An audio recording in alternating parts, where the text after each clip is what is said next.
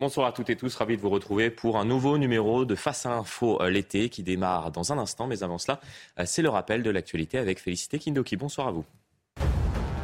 Dans le Tarn-et-Garonne, un homme de 49 ans s'est immolé par le feu hier près du domicile de son ex-compagne à Montauban. L'homme avait interdiction de l'approcher. La femme a alors activé son téléphone grave danger et c'est en voyant les policiers arriver qu'il s'est aspergé d'essence en pleine rue avant d'allumer le feu. Une enquête a été ouverte pour établir les circonstances de cette tentative de suicide. Du côté de la Russie, les démonstrations des forces navales de Vladimir Poutine lors de l'annuelle parade de la marine russe ont eu lieu à Saint-Pétersbourg. Le chef du Kremlin a tenu un discours offensif devant un parterre de chefs d'État africains. Il a déclaré continuer de renforcer la flotte nationale et a assuré que son peuple est capable de tenir et de défendre les frontières maritimes. Il est l'incontestable leader au championnat du monde de Formule 1. Le néerlandais Max Verstappen a facilement remporté le Grand Prix de Belgique aujourd'hui. Il s'agit de son huitième succès consécutif. Il s'est imposé sur le circuit de Spa-Francorchamps devant son coéquipier Sergio Pérez et devant le monégasque Charles Leclerc, parti en pole position mais incapable de rivaliser. Verstappen toujours exceptionnel, sublimé bien évidemment par les commentaires de notre ami qu'on embrasse, Julien Fébreux, que vous avez le plaisir d'écouter à chacun, chacune des, des, courses diffusées sur Canal+. Au sommaire de cette émission, le Niger, des centaines de manifestants se sont rassemblés devant l'ambassade de France après le coup d'État. Un rassemblement dénoncé par Paris. Emmanuel Macron prévient il ne tolérera aucune attaque contre la France et ses intérêts et menace en cas de violence de répliquer de manière immédiate et intraitable. Comment la France est-elle en train de perdre pied dans la région du Sahel? Comment l'expliquer? Et peut-on éviter une intervention armée? L'analyse de Régis Le Sommier dans cette émission. Les bouquinistes des quais de Seine sacrifiés des Jeux Olympiques. La préfecture de police de Paris estime indispensable l'enlèvement de ces célèbres boîtes vertes. Un avis que ne partage pas l'association des bouquinistes de Paris. La mairie propose de prendre en charge l'enlèvement, la repose des boîtes et la rénovation à ses frais de celles qui auraient pu être abîmées, auraient pu être abîmées durant l'opération. Pas de quoi calmer la colère de plusieurs d'entre eux qui sont prêts à s'enchaîner sur leur boîte s'il le faut. Comment en est-on arrivé là? Comment expliquer cette polémique? Et plus intéressant peut-être, qu'est-ce que cela dit de notre époque L'analyse dans un instant de Paul Melun. Et restez bien avec nous, en fin d'émission, nous reviendrons sur la communication d'Emmanuel Macron. Une communication qui se veut in, branchée, décalée, peut-être trop, au risque de perdre une partie de la population. Emmanuel Macron, président, influenceur, qui voulait être un président cool. Nous verrons cela avec Nathan Dever face à l'info. C'est dans un instant. A tout de suite.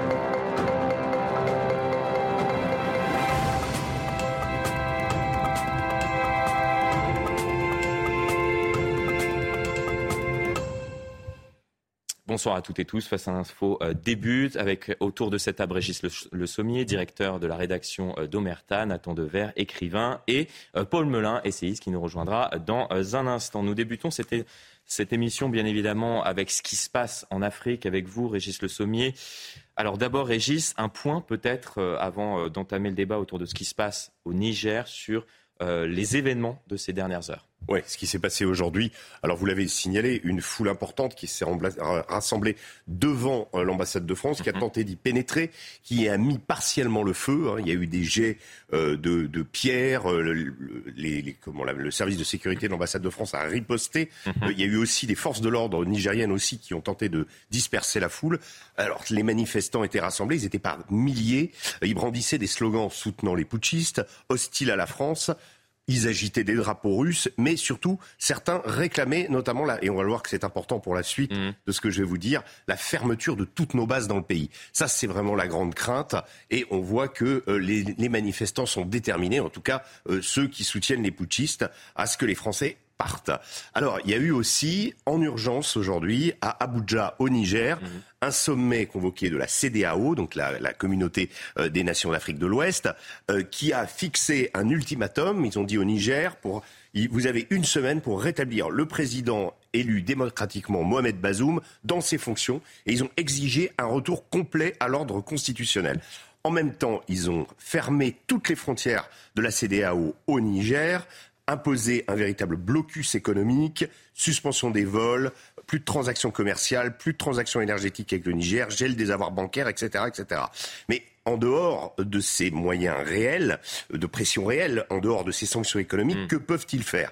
On sait que le Niger rejoint le club des exclus. Il y en a euh, je vais en citer trois, le Burkina Faso, le Mali et la Guinée, qui avaient été exclus pour les mêmes raisons de putsch par la CDAO et l'Union africaine, sans que ça change quoi que ce soit au comportement de leurs dirigeants. Une différence cependant par rapport aux autres, aux autres coups d'État, et on, en a, et on l'a évoqué, la menace d'un recours à la force si nécessaire. Voilà. C'est l'opération de la, dernière chance pour, pour la France au Niger alors, c'est l'opération de la dernière chance, on va dire.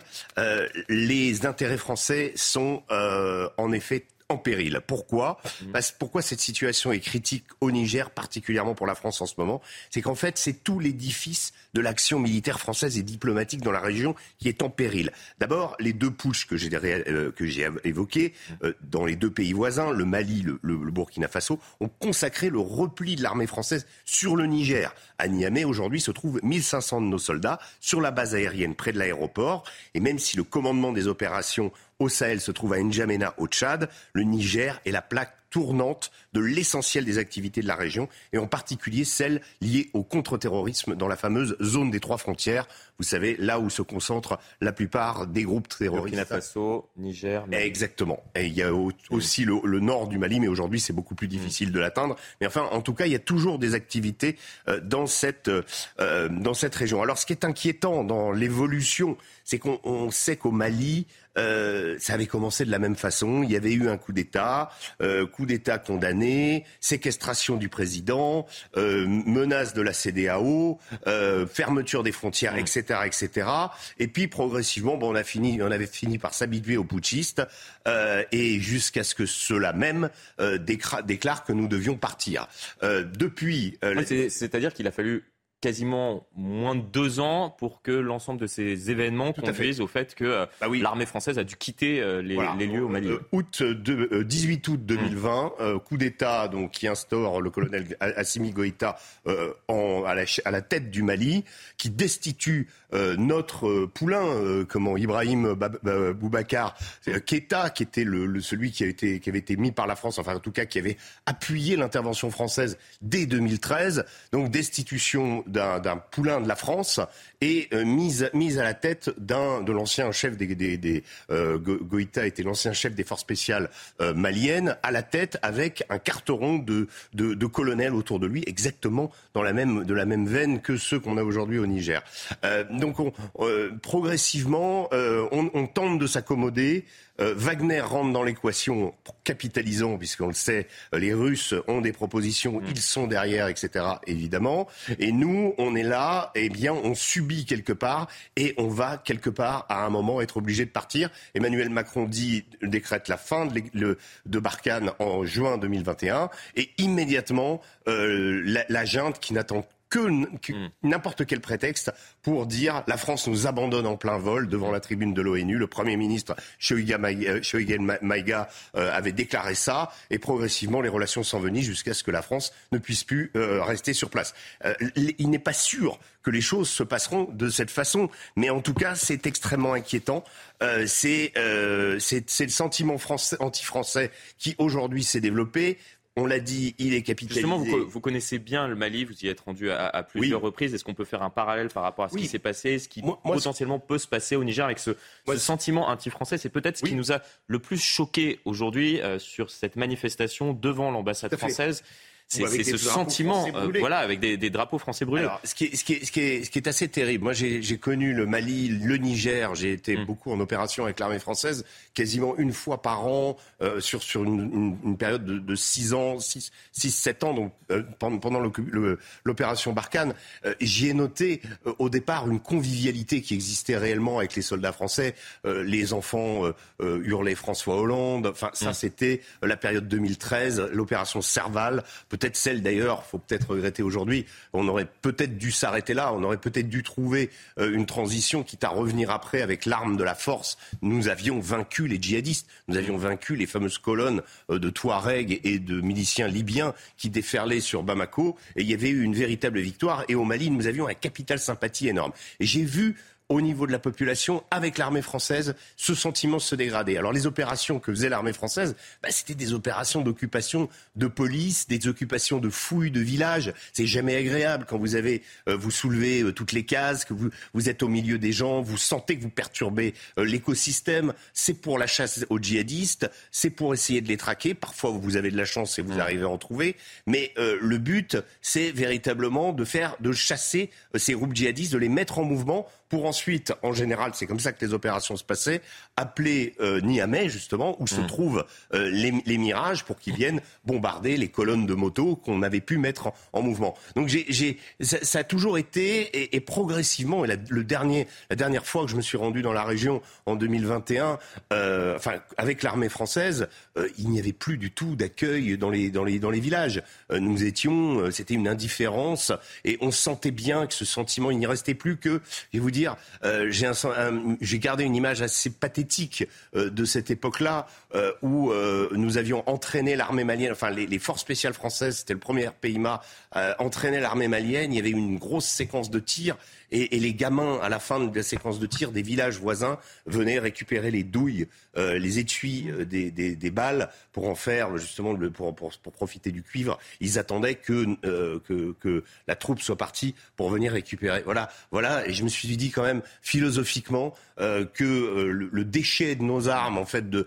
de nos cartouches, ça soit ça qu'on laisse à, à, des villages qui semblaient totalement déconnectés avec l'activité que faisaient les Français à l'époque. La situation sécuritaire sécuritaire s'est dégradé en plus de ça.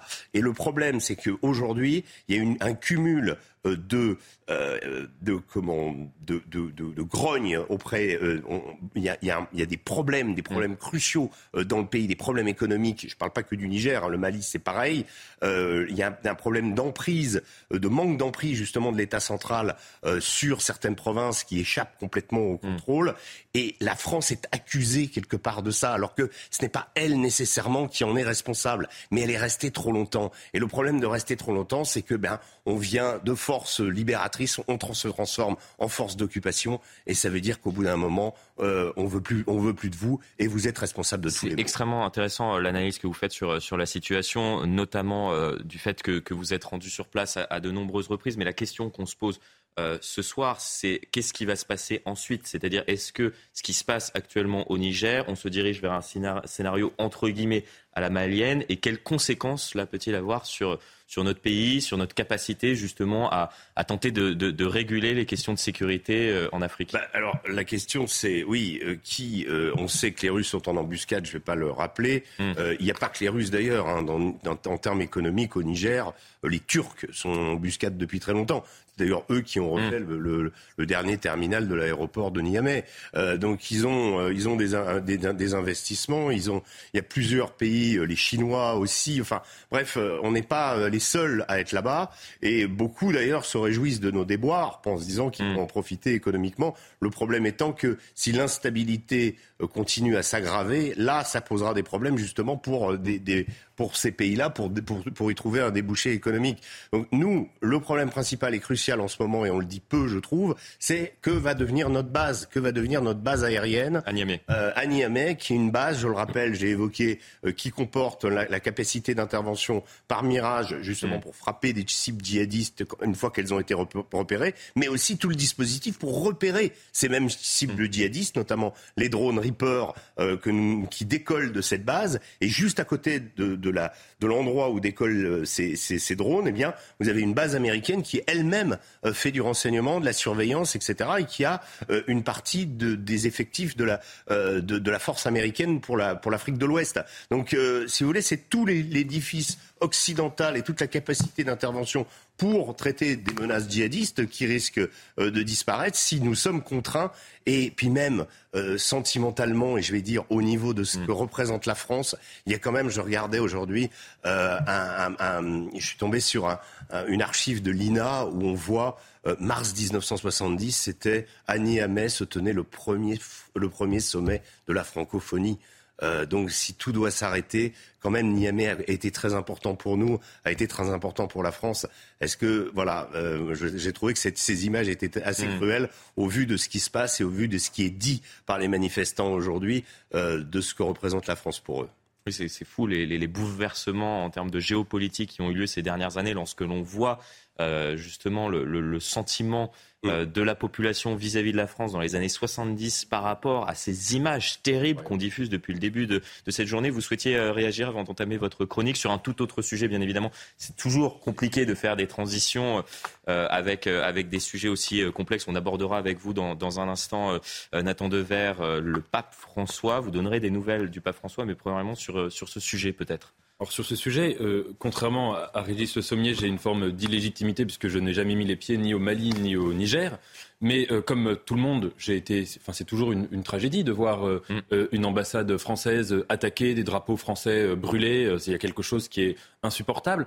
Je, je dirais la chose suivante, c'est que moi je veux bien qu'on fasse absolument toute l'autocritique du monde. Et je suis d'accord avec vous quand mm. vous dites que euh, une force de libération ne peut pas devenir une force d'occupation sans inverser euh, mm. les sentiments qu'elle suscite. J'ai lu avec intérêt aussi les analyses de Gérard Haro aujourd'hui, le diplomate, qui dit qu'il faut totalement repenser notre présence en Afrique, avec de la discrétion, avec moins d'arrogance, et, faire une sorte de table rase de ce qui est fait. Et des missions plus courtes. Hein. et des missions. ça. Michel Goya, également, historien militaire, dit qu'on aurait peut-être dû rester. Beaucoup de gens en conviennent qu'on aurait dû rester moins longtemps. Voilà, en, en termes de, de, présence militaire et trouver une solution justement pour trouver, hum. pour éventuellement revenir euh, avec le, la, la, puissance que nous avons, mais euh, justement éviter ce piège euh, qui, qui, qui, a, qui a guetté, qui, a subi les Américains en Irak, en Afghanistan, et que subit finalement toute armée qui reste trop longtemps dans un longtemps. pays. Je suis d'accord avec ça, mais d'un autre côté, j'ai quand même l'impression qu'il y a quelque chose de fondamentalement hypocrite dans ce discours anti-français. Mais je dis pas ça parce que je suis français, que je suis blessé en tant que français. C'est que, si vous voulez, il y a quelque chose d'hypocrite à dénoncer le néocolonialisme supposé de la France hmm. pour ensuite faire l'apologie de forces d'occupation ou d'influence qui sont pour le coup bel et bien coloniales avec une brutalité euh, sans limite, que ce soit euh, du côté euh, de l'influence turque, que ce soit du côté de l'influence russe et que ce soit du côté de l'influence chinoise. Donc si vous voulez, je pense qu'il y a quelque chose de vraiment une contradiction énorme à dire que les Français sont trop présents en Afrique pour ensuite, ce sont les mêmes qui disent ça et qui veulent remettre les pays concernés à des, à des puissances étrangères qui sont beaucoup plus invasives.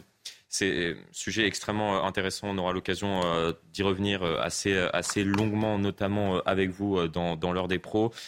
ça ne sera pas moi, ça sera Gauthier Lebret tout à l'heure, mais, mes sujets passionnants et on verra l'évolution justement de la, situation avec vous au Niger et les potentielles conséquences pour nous, y compris sur le, le, territoire national, puisque bien évidemment notre présence en Afrique et notamment pour, pour lutter contre le djihadisme sur place. On évoque un tout autre sujet avec vous. Paul Melun, vous vouliez nous donner des nouvelles du pape François.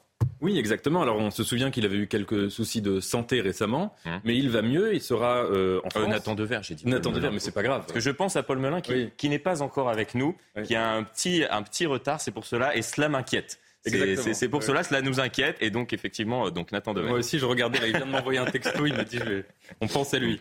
Le pape François, il arrive. Et, il arrive. et donc le pape François donc, viendra à Marseille le 22-23 septembre pour un programme euh, qui est euh, de faire un, une sorte de sommet de la Méditerranée. Donc il va rencontrer des évêques de toute la, de toute la Méditerranée et des jeunes.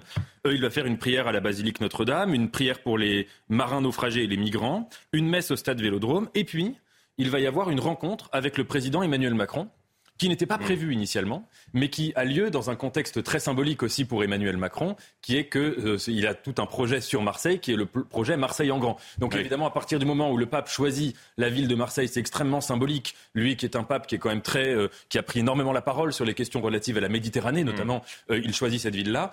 C'était important, je pense, pour le président Macron de le, de le rencontrer. Disons-le très clairement à, nos téléspectateurs, si vous voulez nous parler ce soir du pape François, au-delà de son, son déplacement prochainement dans la ville de Marseille, c'est pour euh, nous parler d'un autre sujet, et notamment sa lettre apostolique sur Pascal.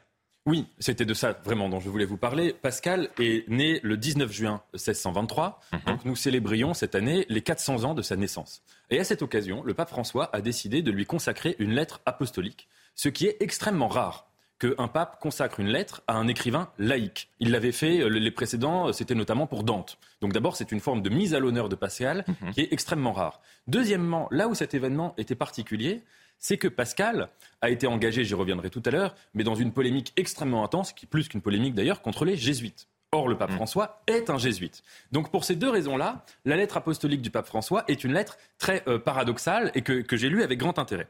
Alors, dans cette lettre, il revient sur trois caractéristiques grandes de l'œuvre de Pascal. Premièrement, ce qu'il appelle une forme d'ouverture étonnée à la réalité.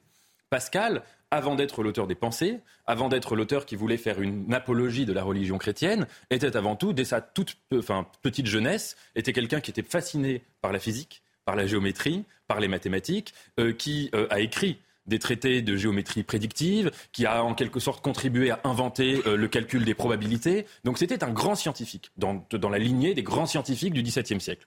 Et donc c'est ça, la première chose que le pape François retient, c'est que Pascal incarne une forme de, foi, de catholicité, qui est restée toujours ouverte à cette, à, cette, à, cette, à cette, curiosité et à cette polyvalence. Notamment une chose que, que rappelle le pape François qui est importante, c'est que même après avoir euh, s'être converti à la foi euh, chrétienne de manière très intense, euh, Pascal n'a pas quitté cette curiosité-là, puisque notamment c'est lui qui a inventé les transports publics à Paris. C'est lui qui a inventé une sorte de l'équivalent de l'ancêtre du taxi. Ça vient du philosophe Pascal. Ça, c'est la première chose. La deuxième chose, qui est le plus important, je pense, mmh. pour le pape François, le pape François n'est pas considéré comme un pape philosophe, contrairement à Benoît XVI. Et s'il a choisi de rendre hommage à Pascal, c'est parce que Pascal, paradoxalement, est un philosophe qui n'est pas un philosophe rationaliste après cette période de sa vie, qui était une période de physicien, de géomètre, etc., il y a une fameuse nuit qui est la nuit du 23 novembre 1654, qui est la nuit de feu pour Pascal, mmh. qui est une nuit où entre 10h30 et minuit et demi, il a une révélation mystique hallucinante, comparable en quelque sorte au buisson ardent pour Moïse. Et c'est là qu'il se met à écrire un texte qui est le mémorial, qui est une sorte de recueil de citations bibliques, et qui commence en invoquant le Dieu d'Abraham, d'Isaac, de Jacob, non pas le Dieu des savants et des philosophes. Et donc il dit le rapport à Dieu ne doit pas être un rapport purement euh, intellectuel, comme il mmh. existe chez euh, Descartes, de démonstration de l'existence de Dieu, etc. Mais ça doit être un rapport qu'on qualifiera pour aller vite de mystique. Et ça, c'est quelque chose euh, sur lequel François insiste profondément. Et ça va totalement de pair avec la conception que le pape François a lui-même de la foi chrétienne, qui est que la foi chrétienne, ça ne doit pas être quelque chose qui est uniquement de l'ordre de la raison, mais de l'amour, de la grâce, de la charité, etc. Et le troisième aspect, donc je reviens sur la querelle avec le jansénisme. Alors, pour résumer juste en deux mots la, querelle, euh, euh, quand du vivant de Pascal, il y a une grande crise euh, à laquelle est confrontée l'Église, qui est la publication d'un livre qui s'appelle l'Augustinus, qui est un livre publié par un évêque qui revient sur la foi de Saint Augustin. Et ce livre-là rentre en contradiction avec la manière dont la foi chrétienne est perçue, notamment par les jésuites, entre guillemets, par l'Église officielle querelle énorme qui aboutira à une sorte de persécution euh, des, jansénistes. Et Pascal prend le parti des jansénistes. Il fréquente euh, Port-Royal et puis il écrit ce fameux livre qui est Les Provinciales, hmm. qui est un livre très très violent contre les jésuites et qui a inspiré beaucoup Voltaire, si vous voulez, dans le style de l'ironie, etc. Et donc là, en conclusion de sa lettre apostolique, le pape François revient sur cette question-là et il le fait avec deux biais. Premièrement, il minimise l'importance de Pascal, de l'appartenance de Pascal au jansénisme, en disant qu'en fait Pascal a subi l'influence de sa sœur. Christine Orban a écrit un bon roman là-dessus sur mm. la sœur de Pascal, qu'il a subi, subi, cette influence, mais qu'il n'était pas fondamentalement très attaché au jansénisme. Deuxième chose, il insinue assez finement, mais que Pascal aurait mal compris la polémique du jansénisme. Et qu'en fait, s'il a défendu les jansénistes, c'est parce qu'il croyait que c'était vraie, vrai modèle de la foi chrétienne.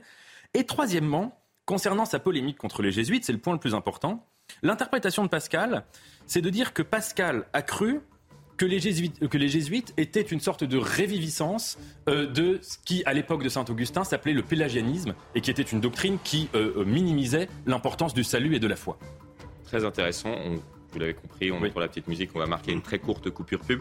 Et euh, ce qui nous intéresse, c'est la polémique oui, qui, a suivi. On en parle dans un instant. Maintenant que vous nous avez donné l'ensemble des éléments pour comprendre un petit peu euh, le, contexte, on va aborder la polémique et cette tribune publiée avant-hier dans les colonnes du Figaro par trois spécialistes de Pascal pour critiquer notamment cette lettre apostolique. Restez bien avec nous. On poursuit la discussion euh, dans un instant. On évoquera également un tout autre sujet, non pas le Niger, mais l'Islande, qui peut potentiellement profiter du réchauffement ah climatique. Très malin les Islandais. C'est intéressant. Ah On en parle dans un instant avec vous, Régis Le Sommier. Restez bien avec nous tout de suite. de retour sur le plateau de Face à l'info. Euh, l'été, toujours un bonheur, bien évidemment, de vous retrouver euh, chaque soir. On poursuit la discussion avec vous, euh, Nathan Dever, autour de cette lettre apostolique, puisque à présent, maintenant que vous avez donné tous les éléments de contexte, on va voir ce qui s'est passé ensuite, et notamment cette tribune de spécialistes de Pascal publiée dans les colonnes du Figaro. Oui, exactement. C'est pour ça que j'en parle aujourd'hui d'ailleurs, parce que la lettre date de il y a plusieurs, euh, il, y a, un mois en fait, un peu mmh. plus d'un mois, et la tribune a été publiée il y a deux jours. Donc c'est trois spécialistes de Pascal, euh, Constance Cagna Debeuf, Tony Gerhardt et Laurence Plasnet, qui ont écrit une tribune très intéressante dans le Figaro pour revenir sur cette lettre. Alors, euh, c'est pas une tribune qui est complètement euh, critique. Parce que naturellement, en tant que mm. spécialiste de Pascal, ils sont quand même euh, heureux euh, de voir que le, Vatican s'approprie, même si l'appropriation est contestable, mais mm. s'approprie Pascal et décide de le mettre à honneur. Quand un hommage est rendu, on ne peut que s'en féliciter et s'en réjouir. Mais évidemment, et c'est d'ailleurs ce qui est dangereux dans l'héritage d'un philosophe, c'est qu'un un philosophe, s'il peut y avoir des malentendus sur son œuvre, c'est rarement par ceux qui l'attaquent, ça vient souvent de ceux qui veulent lui rendre hommage ou de hmm. ceux qui s'en réclament. C'est là qu'il peut y avoir le plus de biais. Et donc ces trois euh, spécialistes rappellent que naturellement Pascal a toujours été un enjeu politique pour l'Église et pas seulement euh, philosophique ou théologique. Autour de deux questions. Premièrement, celle dont on parlait bah, précisément pendant la publicité, qui était l'ouverture. Il y a toujours des euh, discussions très intéressantes, il faut le dire à nos téléspectateurs, y compris durant les coupures pub. Elles sont beaucoup plus intéressantes pendant. Faudrait parfois qu'on puisse filmer, qu'on puisse diffuser. Ah, dites pas ça. Non, je rigole. Quelle ironique, évidemment. Bien évidemment.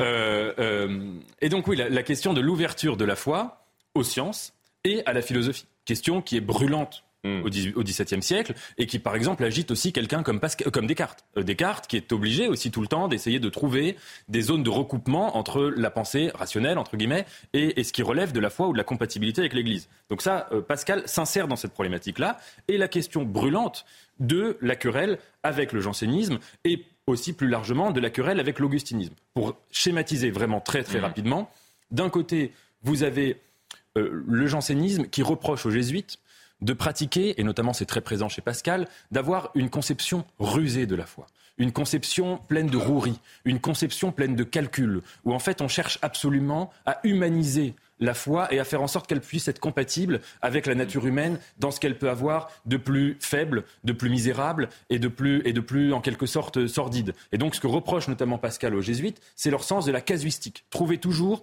une manière de se glisser entre les mailles de la loi et de, et de la foi pour trouver des solutions et s'adapter à tout c'est un peu, entre guillemets, euh, le personnage de Tartuffe dans Molière. Bon. Euh, et, en face, vous avez une conception qui reproche au jansénisme d'être dans une, posture où finalement l'humanité est presque perçue comme euh, aliénée à une misère, à une vanité, et elle ne peut pas s'en sortir, etc. Et donc, les trois universitaires reprochent en fait au pape François d'avoir fait quelque chose qui est en tant que jésuite, donc en tant que jésuite roué, rusé, plein de sens de calcul, hmm. de s'être dit finalement, on va se réapproprier Pascal d'une manière jésuite. Et donc c'est exactement ce qu'il leur reproche. Deux critiques euh, qui, donc ils disent, je cite, hein, qu'ils hmm. proposent une lecture orientée selon les options théologiques et la sensibilité d'un pape jésuite. Donc leur tribune contient deux critiques.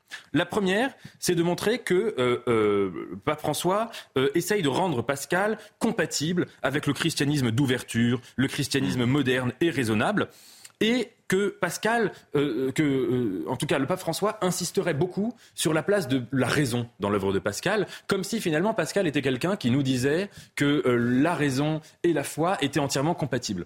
Or, selon les universitaires, et ils ont naturellement raison hein, sur ce point, chez Pascal, il y a cette idée que le véritable lieu de la foi n'est pas le lieu n'est pas la raison, mais c'est plutôt le cœur et c'est la charité. Et deuxièmement, qu'il y a dans les pensées de Pascal toute une peinture extrêmement noir, extrêmement sombre de la condition humaine, avec l'homme qui est dépeint comme, euh, comme euh, une créature qui est creuse et pleine d'ordures, avec ces fameuses sections des pensées qui est mmh. misère et vanité, où l'homme peut, euh, enfin veut, mais ne peut pas. Bon, alors avec toujours ce problème dans les pensées de Pascal, c'est que comme c'est un livre inachevé, hein, qu'on a reconstitué, on ne sait jamais, il y a beaucoup de discussions pour savoir quelle est la place de ce tableau très noir de l'existence humaine. Sur ce point, on peut donc dire que les universitaires ont raison, mais que François rappelle quand même la nécessité chez Pascal de penser à un dépassement de la raison. Il cite notamment ce fragment très important sur la, distance infiniment plus infinie des esprits à la charité que la distance entre les esprits et les corps. Et deuxièmement, et c'est à mon avis le point le plus brûlant, mm. c'est qu'ils disent qu'il est faux, historiquement et philosophiquement, de réduire la présence de Pascal à Port-Royal à un simple malentendu, donnant l'impression qu'en fait Pascal aurait subi l'influence de sa sœur mm. après sa nuit euh, mystique et que en fait euh, voilà. Non, ils disent que c'est faux et qu'évidemment Pascal était viscéralement attaché au, jansénisme. Et dernière chose, c'est que finalement en fait, ce que reprochent ces auteurs au pape François, par-delà la question de Pascal, c'est que le pape François véhicule toujours cette vision de Port-Royal comme une sorte de repère sordide de mmh. gens malheureux, de gens tristes et de gens qui étaient incompatibles avec, avec la foi chrétienne, en oubliant que Port-Royal a été un lieu de très grande spiritualité. Et qu'est-ce qu'on peut alors euh, penser de cette polémique pour, euh, pour conclure autour de ce sujet? Ah ben, on peut penser, à mon avis, que sur le plan universitaire, évidemment, les auteurs de la tribune ont raison. Et évidemment, le pape François n'est pas un spécialiste de Pascal, et ce serait euh, euh, absurde de donner raison euh, au pape François contre ces, contre ces spécialistes-là, d'autant que, encore une fois, c'est une lecture orientée. Seulement, on peut se demander s'il n'y a pas un deuxième niveau de lecture dans la lettre apostolique du pape, typiquement très classique chez les jésuites. Mmh. Et je rappelle, mais tout le monde le sait, que naturellement, le pape François est très contesté au sein même du Vatican qu'il s'érige en permanence contre l'institutionnalisation de l'Église. Euh, par exemple, c'est le premier pape qui refuse d'habiter dans les appartements privés du pape, qui sont d'un luxe absolu au Vatican. Et lui, il vit toujours dans, vous savez, cette résidence. Il a une chambre, un studio en quelque sorte, dans laquelle vivent les cardinaux pendant l'élection du pape. Donc il vit, euh, et, il a refusé les, les voitures de fonction, etc. Et deuxièmement, le pape François reproche souvent à l'Église une certaine forme aussi parfois d'hypocrisie institutionnelle. Et on peut se demander si en consacrant une lettre apostolique à Pascal, et en disant que quand Pascal critiquait les, jésuites, en fait Pascal reproduisait le geste de Saint Augustin contre le pélagianisme, on peut se demander si de manière un peu implicite, euh, euh, il n'y a pas une forme de stratégie ici où le pape François instrumentalise certes la mémoire de Pascal, mais pour mener aussi un combat, qui est un combat assez pascalien finalement, contre l'institutionnalisation de la foi. Débat extrêmement euh, intéressant. C'est toujours bien de prendre de la hauteur, j'ai l'impression, dans, cette émission sur, sur un certain nombre de sujets et d'aborder des sujets qui ne sont pas, voire peu euh, commentés. Donc merci euh, à vous deux. On revient justement euh, à, vous, Régis Le Sommier, sur un tout autre sujet. Tout à l'heure, on a évoqué ce qui se passe au Niger. On aura l'occasion, bien évidemment, dans l'ensemble des émissions aujourd'hui d'y revenir. Mais aujourd'hui, on s'intéresse à un tout autre sujet. On part du Niger, on va en Islande. et un peu plus au nord, même ah. beaucoup plus au nord. Euh, et, on va s'intéresser au réchauffement climatique, puisque l'Islande pourrait en, profiter en quelque sorte. Oui, c'est comment le pays profite, enfin, euh, tente de profiter d'exploiter le réchauffement climatique. Alors, c'est intéressant parce qu'on parle souvent ici, d'ailleurs, euh, de problématiques de réchauffement climatique. Hier, on a parlé d'un verre qui, a 46 000 ans et qui est ressorti du permafrost. Euh, donc on, découvre plein de choses. Là, euh, c'est, euh, si vous voulez, l'histoire de l'Islande. L'Islande, en fait, le pays avait dans, comment, autrefois une forêt primitive qu'il a eu pendant des milliers d'années et qui a été détruite en fait en, en 1050 par Éric le Rouge. Euh, vous savez, Éric Leroux, c'est ce viking paria qui est hmm. parti de Norvège parce qu'il s'en est fait expulser, a découvert l'Irlande, euh, l'Islande, pardon, euh, et qui, dont il sera à nouveau euh, chassé. Et puis il découvrira le Groenland et sa femme et son fils. Euh, Leif Erikson, finiront par découvrir l'Amérique environ 500 ans avant Christophe Colomb. Bref, l'arrivée d'Éric le Rouge ne fut pas du tout une bonne nouvelle pour l'Islande. Alors, qu'est-ce qui s'est passé? Voilà, cet Éric le Rouge, donc non, mm. satisfait d'être un, un bagarreur hors pair et un véritable fléau social, fut aussi un fléau environnemental euh, pour l'église, pour le, l'île qu'il venait de découvrir, puisqu'il éradiqua complètement euh, la forêt primitive pour construire des villages, de nouvelles embarcations, pour se chauffer, pour chauffer les forges aussi, pour mm. fabriquer des outils. Et en fait, environ 40%, euh, on estime à 40% les forêts de l'Islande qui, qui, qui, restaient, voilà, et, que Éric le Rouge a détruite. Alors, Donc ça veut dire que euh, quasiment l'ensemble de, la forêt euh, d'origine n'existait plus. Oui, et dans les années, jusque dans les années 50, on estimait, allez, je vous donner un chiffre précis, à 482 km de forêt pour une superficie totale de l'île de, de 103 000 km. Donc euh, c'est à ce moment-là que les Islandais ont commencé à mmh. réfléchir à se euh, à reboiser. Au début timidement parce que le, boom économique du pays fut néfaste à, cause de la pollution qui lui est associée et, les Islandais étaient pauvres jusqu'alors, ils vont devenir riches plus tard. Ils se mirent à être conscients mmh. de leur environnement et décidèrent de replanter des forêts. Résultat, des millions d'arbres ont été plantés chaque année. Le but écologique n'était pas toujours invoqué. Les Islandais ont ainsi inventé les forêts protectrices des tempêtes de cendres liées à l'activité volcanique qu'ils ont judicieusement plantées autour de leur ville et de leur village. Bon, par rapport au sujet de base, on a envie de vous poser la question et le réchauffement climatique dans tout ça, puisque même si on, on, fait un, un, eh un, pas de côté sur ce qui s'est passé il y a 500 ans, etc. Sur l'histoire et sur le fameux Éric le Rouge. Ils vont profiter euh, du réchauffement climatique. Alors comment? Alors certains, vous savez, continuent à nier ce phénomène. Ils sont rares de nos jours. Hein. quand on voit l'étendue des incendies en Grèce, c'est difficile de dire qu'il n'y a pas de réchauffement. En Grèce, Algérie, Italie, France, Espagne, Tout le pourtour méditerranéen, le Canada avant, où des millions de kilomètres mm. carrés ont été brûlés. Alors les Islandais, eux, ils en sont parfaitement conscients et ils ont décidé d'en tirer profit. Vous allez voir comment. Dans un premier temps, le réchauffement climatique, et là, ça fait disparaître leurs glaciers. Il y a deux ans, ils ont même fait une cérémonie pour dire adieu à leur plus grand glacier. Alors, ne me demandez pas le nom, c'est absolument imprononçable, comme celui de assez complexe en Islande. Voilà. Mais ce réchauffement, a eu pour conséquence donc se fondre des glaciers, mais aussi de faire pousser les arbres plus vite, ceux qu'ils avaient plantés, que prévu, et de pouvoir introduire d'autres espèces. Et dans les montagnes, et c'est là où euh, c'est assez incroyable, la ligne d'altitude, vous savez, jusqu'à laquelle les, les, arbres peuvent pousser, eh bien, a augmenté. Donc en fait, le reboisement plus euh, le réchauffement climatique accélère la reforestation de l'Islande. Conclusion, c'est vraiment l'homme et son impact sur l'environnement grâce au réchauffement qui contribue à ce que l'Islande retrouve peu à peu ses forêts d'antan. Et c'est un juste, juste mm. retour des choses, puisque rappelons-le, c'était l'homme viking qui les avait détruites. Question extrêmement euh, intéressante.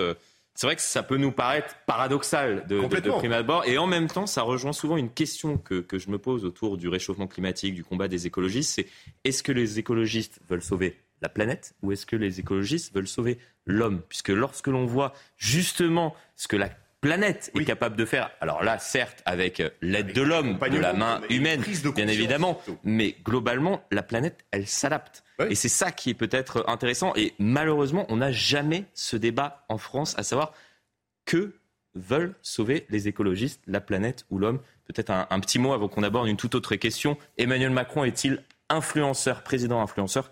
Euh, C'est l'objet de votre deuxième édito euh, dans un instant. Et un, petit mot sur, euh, sur la planète. Oui, sur la planète. Oui, je suis d'accord avec vous. C'est la question centrale en fait du, qui, qui est presque non traité ou indécidable dans, le, dans, le, dans le combat écologique. Alors, on, parce qu'en effet, il y, a, cette parfois cette, ce glissement ou cette zone de, d'ambivalence. Est-ce que l'objet du combat écologique, c'est un objet, entre guillemets, d'un égoïsme collectif, l'égoïsme de l'espèce humaine, qui se dit nos conditions de vie vont être menacées et euh, on n'a pas envie de vivre dans une planète où on a des incendies tout le temps, où on meurt de chaud, hmm. où euh, va y avoir des déplacements massifs de population euh, à, cause, à cause du réchauffement climatique. Et donc, dans, dans ce cas-là, ça suscite, entre guillemets, une morale qui va faire appel à l'égoïsme universel. Euh, penser, alors, qui peut inclure nos descendants, hein, c'est pas forcément mm. à l'échelle de notre génération, mais en tout cas, c'est l'égoïsme. Ou est-ce que, et c'est une option philosophiquement beaucoup plus intéressante, est-ce que l'objet de, de, l'écologie, c'est d'essayer de penser une euh, morale de l'altérité, mais de l'altérité totale. Ça veut dire c'est même pas l'altérité de vous ou de vos descendants ou de mm. nos descendants, mais c'est l'altérité de la planète, c'est-à-dire paradoxalement d'un d'un objet qui n'est pas un sujet moral. Et donc, est-ce qu'on, et, donc là, ça inviterait à repenser, à faire en sorte que l'écologie soit la clé de voûte d'une nouvelle morale. Il y a un philosophe américain, Nicolas de Varenne, qui prépare mhm. un livre sur cette question qui sera bientôt traduit et publié. En, Et on aura peut-être l'occasion euh, d'en reparler. Malheureusement, notre cher Paul Melun est coincé dans les embouteillages.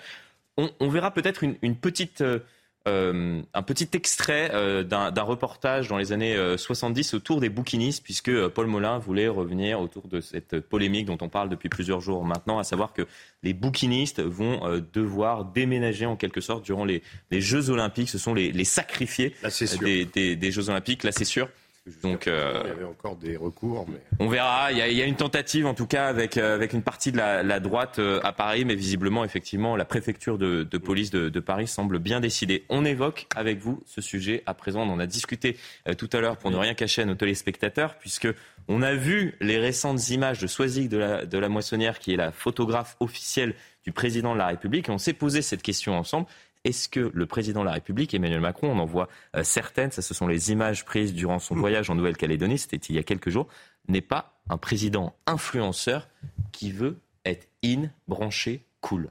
Oui, ce sont des images assez, assez passionnantes parce qu'en effet, vous là, vous les faites succéder. Et on voit bien que, comme d'ailleurs dans toutes les photographies euh, prises par euh, Soisic de la Moissonnière, c'est qu'il y a une forme d'alternance entre la mise en scène d'un président qui est dans l'action, qui est très concentré. Il y, a, certaines images où il est dans son avion, la tête comme mm. ça, euh, on voit qu'il est au travail, il montre qu'il est au travail. Et en effet, parfois des images extrêmement euh, décalées euh, d'un président en costume qui, qui, a un sourire un peu ironique, ou d'un président, il y avait un moment où mm. on le voyait passer sa tête, voilà, en train de regarder un, un match de, de, de, football. Mm. Et donc, ce décalage... Ah je ne suis pas sûr que, que, que ce soit lui. J'ai un ah, petit doute sur, sur cette ah image, compte tenu de la, la, la barbe naissante, peut-être. Oui, vous avez raison. Erreur d'interprétation. Mais donc, ce décalage-là, euh, ça fait déjà penser, je trouve, à la communication de Barack Obama. Mmh. Et euh, notamment les photos de Barack Obama dans l'Air Force One, où on avait exactement cette mise en scène-là. C'est toujours beaucoup plus, entre guillemets, euh, dans, dans l'échelle de la coolitude. Mmh. L'idéal, mmh. c'est de montrer un président en costume, mais qui est dans une posture décalée. C'est ça qui fait l'intérêt de, de l'image. Ça m'a rappelé, au début de la guerre en Ukraine, il y avait eu ce moment de communication très intéressant où donc euh, euh, euh, Vladimir Zelensky était apparu dans, dans, les médias et dans l'opinion publique occidentale. Il était assez peu connu de, de, l'opinion publique et il était apparu en, en t-shirt kaki et un peu ses muscles etc. Hmm. Et donc dans une tenue qui était vraiment une tenue où on montrait bien qu'il était dans l'action, qu'il n'avait pas le temps de mettre un costume. Hmm. Et dans cette dans ce contexte, Emmanuel Macron, il y avait eu des photos de lui hmm. prises par la même Soazic de la Moissonnière à l'Élysée dans des réunions de crise consacrées à la guerre en Ukraine où lui-même était arrivé en, en, jean, je crois, et en, en sweatshirt surtout, exactement comme. PA10, le nom des commandos de, des commandos de l'air. Oui, oui. Ah, était arrivé à ce moment-là avec le t-shirt des commandos de l'air. Ouais. Oui, et donc en effet, tout était calculé, bien évidemment, avec cette question qui nous intéresse ce soir. Est-ce que le chef de l'État est peut-être le plus grand influenceur de France? Oui, c'est possible. Alors il y, y, a deux, il y a deux choses auxquelles on pourrait se, se souvenir. Euh, premièrement, c'est que euh, Emmanuel Macron euh, a eu une communication qu'il dirait entre guillemets disruptive hmm. et que un petit peu comme François Mitterrand quand il essayait de faire des coups médiatiques inattendus en, allant hmm. à l'époque chez, chez Yves Mourouzi. Yves Mourouzi, c'était le présentateur chez qui un président de la République ne pouvait pas aller parce que c'était pas sérieux. Et Mitterrand y va, conseillé par le génial Jacques Pilan, il y va et c'est là qu'il commence à parler en chébran, etc. Hmm. Donc je pense qu'Emmanuel Macron s'est posé la question de se dire quel est aujourd'hui le Yves Mourouzi des temps modernes. Et il l'a fait en allant euh, chez McFly et Carlito, ou plutôt en les faisant venir à l'Élysée. Je suis pas sûr que le parallèle, euh, mais bon. Au sens où c'était inattendu du point de vue de la ah bah, communication présidentielle. Je pense que c'est et que ça a été extrêmement vu. Et alors c'était très problématique parce que par-delà la question de savoir est-ce qu'un mm. président euh, peut faire des choses avec un influenceur, ça je dirais que c'est une question entre guillemets de politique politicienne. Mm. Mais la question derrière qu'il y avait, c'est que ce qu'il avait fait avec McFly et Carlito était très intéressant. Il leur avait demandé de faire un défi Mmh. où ils devaient faire la promotion de la politique sanitaire du gouvernement. Si leur vidéo dépassait les 10 millions, de, vues, alors ils avaient le droit de tourner une vidéo avec le président. Donc là, c'était quand même conditionné mmh. à un moment où il fallait mettre en scène euh, des, demandes politiques du président de la République. Et deuxième moment, qui est peut-être plus intéressant, qui on en a très peu parlé, mais euh, pendant la dernière campagne présidentielle, donc en 2022, euh, Emmanuel Macron, enfin ses équipes ont créé. Ça a moins marché. Euh, ça a moins marché, évidemment, mais ils ont créé une série télé, enfin une mmh. série euh, pas télé sur Internet. Ouais, presque. C'était c'était presque la série MyCanal. La série, voilà, exactement, série MyCanal, un peu dans l'esprit mmh. entre guillemets Baron Noir, qui s'appelait Le Candidat. il y avait plusieurs épisodes et c'était extrêmement bien filmé. D'ailleurs, on voyait Emmanuel Macron dans les voitures de fonction. On voit certaines images là. voilà certaines images et c'était une série qui était extrêmement bien filmée, mais qui n'avait pas pris. Si je puis, ça n'avait pas pris et ça avait été beaucoup critiqué par ses adversaires parce qu'il y avait la campagne présidentielle en même temps, les autres faisant des meetings et Macron évacuant justement ce contact avec le peuple grâce à ces séries, finalement en disant voilà, vous avez qu'à regarder ce que je, dis. Euh. donc ça avait été assez, euh, assez critiqué à l'époque. Et, ce qui est paradoxal, peut-être Nathan, c'est justement cette, cette dichotomie presque entre ce président qui se veut influenceur et, parallèlement au tout début du, du premier quinquennat, ce président qui se rêvait Jupiter?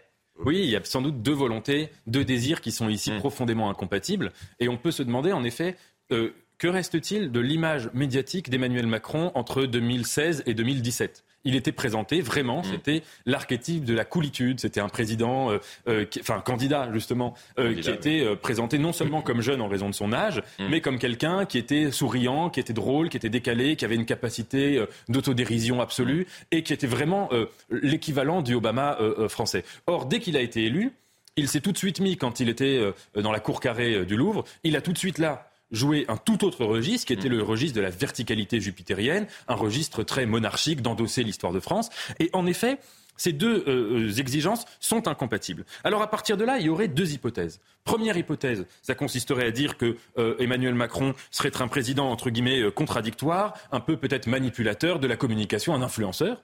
Deuxième hypothèse, et moi c'est celle à laquelle j'aurais plutôt tendance à adhérer, c'est peut-être que c'est la société française ici qui est traversée par une contradiction dans la manière dont elle projette hmm. des impératifs qui sont complètement contradictoires chez un président de la République. C'est-à-dire, elle attend de lui à la fois qu'il soit l'équivalent d'un président super euh, euh, jupitérien, et si le président se revendique d'une certaine forme de normalité, alors là, on va tout le monde va se moquer de lui et dire que le président hmm. n'a pas le droit d'être normal. Et en revanche, quand le président euh, joue ce rôle jupitérien, on lui reproche au contraire d'être trop autoritaire. Donc peut-être que c'est chez nous qu'il y a des attentes contradictoires et peut-être que la fonction du président de la République dans la société, dans la Ve République, est une fonction profondément ambivalente en tant que telle extrêmement euh, intéressant. C'est pour cela que nous souhaitions également aborder ce sujet.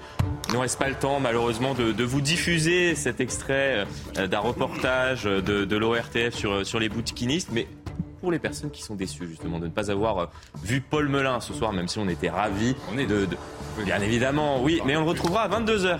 Ah, eh oui, donc restez bien avec nous, euh, ou du moins revenez à partir de, de, 22h, puisque Paul Melun sera avec nous. On vous diffusera. Vous, vous restez. Ah bah oui, non, mais bien sûr, faut rester, puisque dans, dans quelques instants, ça sera au tour de, de Gauthier Lebret euh, de, de, prendre la main dans, dans l'heure des pros. Revenez, restez dans quelques instants, revenez à, à 22h. C'est extrêmement, ça sera extrêmement intéressant d'aborder justement ce qui, se passe avec les bouquinistes et on vous diffusera cet extrait. C'est promis, Paul Melun sera, sera avec nous, mais c'était un vrai plaisir de, partager euh, face à l'info euh, avec vous deux, Nathan Dever et Régis Le. Merci à vous, l'information continue sur CNews.